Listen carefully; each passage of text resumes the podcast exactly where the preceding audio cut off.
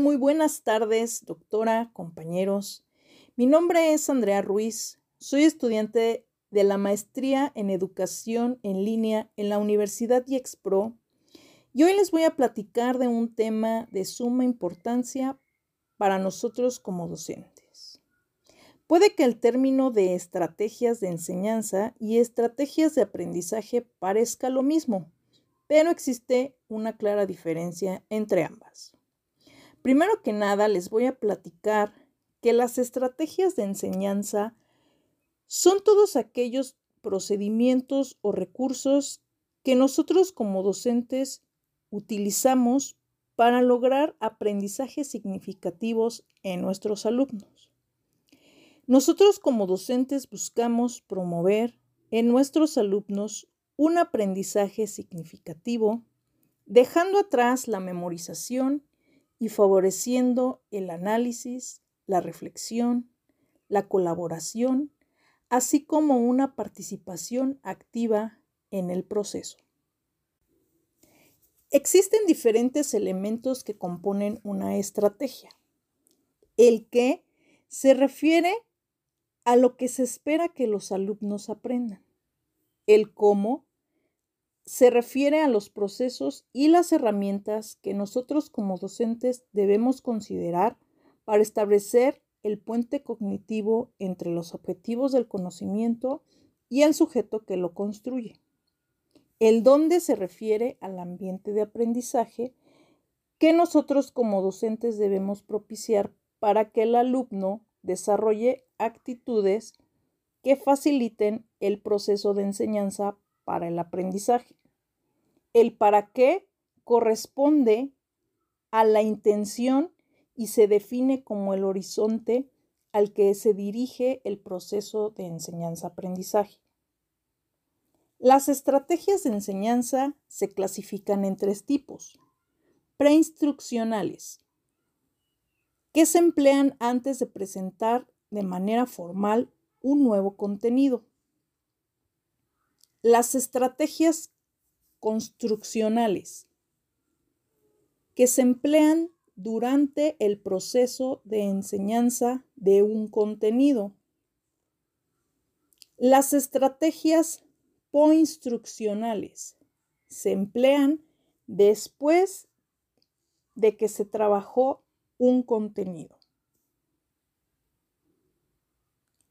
Por otro lado, las estrategias de aprendizaje son aquellos procedimientos que los alumnos emplean de forma consciente, controlada e intencional como instrumentos flexibles para aprender significativamente y poder solucionar un problema.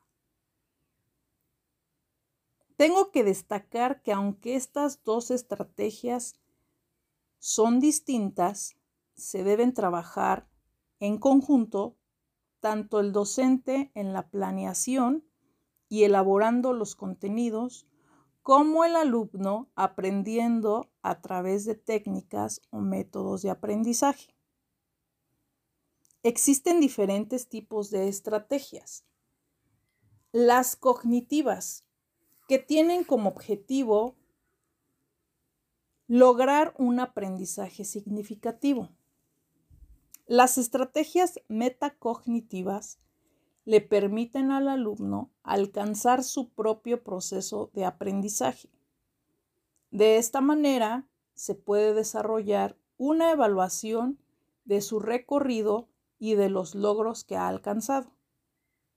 Las estrategias de aprendizaje de manejo de recursos son aquellas que buscan sensibilizar al estudiante tienen la finalidad de mejorar las condiciones materiales y se relacionan completamente con la motivación y el afecto.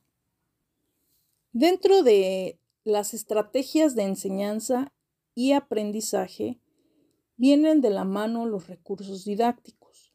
Los recursos didácticos son el conjunto de los medios materiales que intervienen y facilitan el proceso de enseñanza-aprendizaje. Estos materiales pueden ser físicos y deben despertar el interés de los alumnos adecuarlos a las características de nuestro entorno y además facilitan la actividad de, de, nosotros como docentes al servir como guía y para tener una gran virtud de adecuarse a cualquier tipo de contenido. Existen diferentes tipos de recursos didácticos. Están los materiales convencionales como los materiales impresos, los juegos. También están los materiales audiovisuales, que son aquellos como las películas, videos, diapositivas, audios, entre otros. Y por último tenemos las nuevas tecnologías, que son los entornos virtuales, plataformas educativas, aulas virtuales, entre otras. Me despido, no sin antes mencionar que estos elementos van de la mano y son importantes en nuestra labor como docentes.